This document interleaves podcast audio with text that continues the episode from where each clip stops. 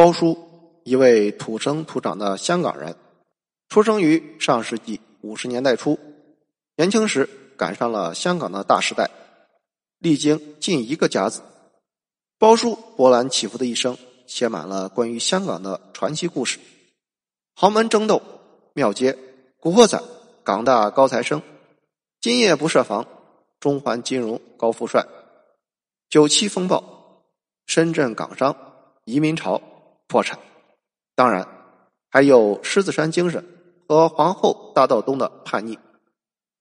包叔生于船运世家，祖上在香港开埠时便开始经营船运生意，其后百年代代承袭祖制，到其父亲这辈儿，包氏商船已遍布从香港到日本、印尼、英国、美国的航线及码头，家世显赫一时。每年，英国女王都会宴请其父亲及一批杰出港人，以感谢他们为英殖香港做出的贡献。包叔出生这年，李嘉诚依靠省吃俭用积攒的七千美元，在香港萧记湾创办了长江塑胶厂。李兆基开始做黄金及外汇交易，尚未崭露头角。船王包玉刚到香港一年。和别人从事物资贩运生意，尚未涉足船运。用包叔的话来说，我父亲纵横四海时，还没包玉刚什么事儿。包叔的母亲王氏，北平人，出自大户人家。初见包叔母亲，老人家已年过八旬，但仍然精神饱满，雅慧持重，不愧为大家闺秀。抗战爆发，北平沦陷，王氏家。遭遇不测，双亲离世。十几岁的他跟着哥哥，带上家里的所有盘缠，从北平一路颠簸逃到香港。刚入港，一路奔波且感染风寒的哥哥便去世。此时，已身无分文的包叔母亲遵照父亲的信函以及嘱托，找到包氏家族，并求求予以收留。包叔父亲收留了王氏，并根据大清律例。将王氏纳为二房太太。当年，港英政府为了更好的治理香港，一直沿用了大清律例，直到一九七二年才彻底废止。根据这部法律，香港男人可以娶妻纳妾，可以有多位合法妻子。不幸的是，包叔尚未入学，父亲便离世。父亲刚走，包氏家族便上演了豪门争斗。他的叔伯和包氏遗孀。争权夺财，最终无依无靠的王氏被扫地出门，包家只留给王氏一间小屋，位于港岛皇后大道西段，今招商局大厦后边，供旗下包氏子孙居住。离开豪门深似海，从此王氏带着四个孩子成了真正的港漂。那年包叔七岁，下面有一个弟弟，两个妹妹。不过包叔母亲勤快能干。凭借拿手的日本料理、泰国菜以及缝缝补补的手艺，很快他在庙街学会了如何营生。庙街位于九龙油麻地，因天后庙而得名，是最具香港特色的夜市街道，被称为香港的平民夜总会。但是这里长期混乱不堪，鱼龙混杂，流民、赌鬼、嫖客、妓女。古惑仔、非法移民、摆摊小贩大量聚集于此。香港著名的一楼一凤，也就是半合法的卖淫场所，藏匿于破旧的唐楼之中。凤姐、北姑、马来妹、泰国妹、台湾妹，在密密麻麻的老式广告牌下挤街拉客。香港警匪影片常取景于此，电影《金鸡》很好的展现了一楼一凤。唐楼文化以及香港底层混乱的市井生活。剧中，吴君如饰演的老鸡阿金，在庙街银行柜员机前遭遇曾志伟饰演的阿邦持刀抢劫。在电影中，庙街俨然是一种独特的香港城市文化，但现实中，庙街却是最底层人的生存方式，甚至是唯一的苟且的生存方式。这里最体面的工作或许是摆地摊儿。包叔母亲在庙街以摆地摊儿为营生。一九七五年，港英政府承认庙街的摊贩经营，并划定了小贩许可区，规划了六百多个摊位。从此，庙街摊贩合法化，并成为香港独具特色的市井文化。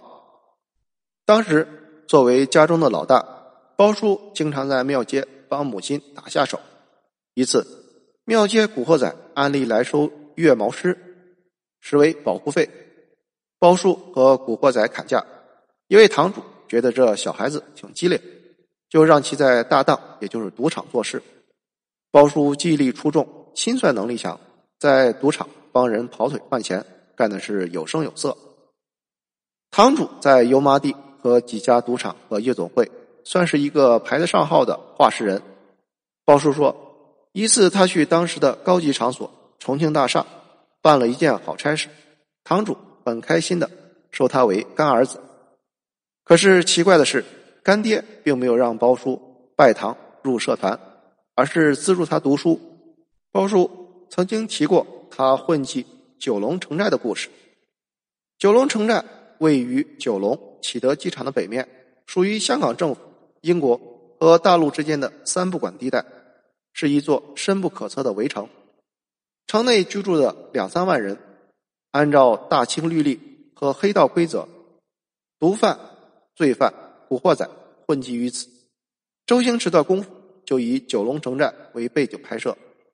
电影《追龙》中，甄子丹饰演的跛豪舍命救雷洛，那场经典的打斗戏就发生在九龙城寨。我曾问过包叔是否见过真正的跛豪和武义探长雷洛，包叔说，九龙城寨藏龙卧虎，其实有很多豪哥，但凡能在城寨混的，皆为人中龙凤。李小龙、周润发、周星驰儿时都常去城寨。此时，包叔母亲在庙街生意也做得稳当，一家五口虽然不富足，但日子过得安稳。包叔母亲一辈子念叨自己是北平人，可是令人奇怪的是，他自始至终没有回过北平，甚至这几十年隔壁的深圳发生了什么，他全然不知。或许包叔母亲的北平早已梦碎，亦或和大多数香港人一样，他们对于内地深圳。知之甚少。一九六七年五月，位于九龙的新浦港塑胶花厂，罢工工人和防暴警察正面冲突，五月风暴爆发，港岛、九龙陷入混乱，罢工、游行、暴力、纵火、枪战、暗杀、炸弹袭击愈演愈烈。当时人心惶惶，人人自危。明报社长查良镛，也就是金庸，收到死亡威胁。甚至一度离港避难。七月开始，港英政府实施宵禁，警方以火力压制暴力，访港英军航母启动直升机袭击据点侨冠大厦。这起暴力事件造成五十一人死亡，其中十名警员，八百多人受伤，其中两百多名警员，接近两千人被检控，查出一千多枚炸弹。当时的包叔。正就读于黄仁书院，对暴力事件兴奋不已。可是干爹严厉压制他某些极端的想法，督促其好好读书。黄仁书院位于铜锣湾，靠近维多利亚公园，是香港最早的官立书院。孙中山曾在此就读，经济学家张五常也曾在黄仁书院短暂学习。黄仁书院英语授课。包叔的纯正英式英语出自于此。包叔出自江湖，跟着干爹混迹于庙街、九龙城寨，但干爹却将其推向了庙堂之路。一九六八年，年仅四十八岁的华人总探长吕乐七校退休。这一年，包叔以优异的成绩考取了香港大学。干爹在庙街大摆宴席，堂口所有弟兄都来给干爹和包叔庆祝。干爹端起酒杯大喊：“谁说庙街都是混混？今天我们出了一个状元。”干那晚，干爹烂醉如泥。进入香港大学后，包叔开始崭露头角。他帅气俊秀，长发飘飘，口才出众，积极组建社团，是港大明星式的意见领袖，也惹得众多女生倾慕。下一届的一个学妹最终和包叔走到了一起，但是很少听包叔说起他的妻子。用包叔的话来说，他是当年港大的激进分子。包叔当年非常热衷于发表所谓的政见，在学校、在街头、在报社，积极表达自认为很成熟的主张。包叔讲的最多的就是逃港潮，可能是母亲从北平逃到香港的经历，深深的影响了包叔。他对逃港者无比同情。五十年代到七十年代，共爆发了三次逃港大潮，迫于生存。上百位内地人冒着生命危险进入梧桐山，途经沙头角，翻过边防铁丝网逃往香港，或从蛇口偷渡深圳湾，从罗芳村偷渡深圳河进入香港。无数人葬身山崖或大海。广州人把从水路偷渡逃港称作“都族”，借用下象棋的术语，取其有去无回之意。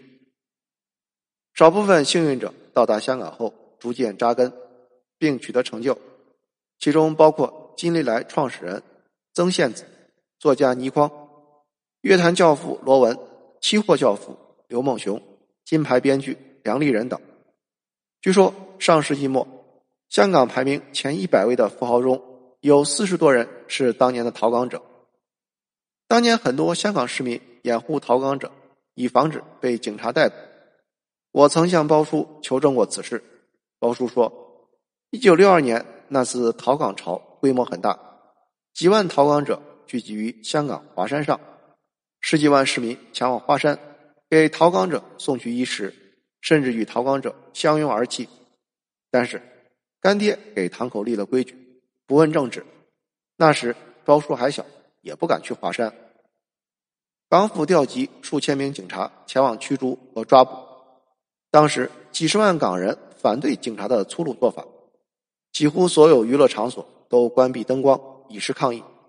第二天，警察将逃港者拖上数百辆汽车，车队向北驶去，将他们遣返内地。此时，数百名香港市民突然跳到马路中央，躺在地上拦下车队，他们大呼：“快跳车！”一部分激进者成功逃脱。在港大时。包叔经常上街发放传单，告知市民保护收留逃港者，给逃港者提供尽可能的帮助。他经常号召同学一起给逃港者送去衣物和饮水。通过逃港潮，他开始关注内地，对一河之隔的内地有着莫名的好奇。港大毕业时，所有的同学都认为这位优秀的学霸、激进分子应该进入政坛，成为一颗政治新星。包叔认为，在当时的港英政府中，所谓港人最高的政治成就，就是之前吕乐的总探长一职。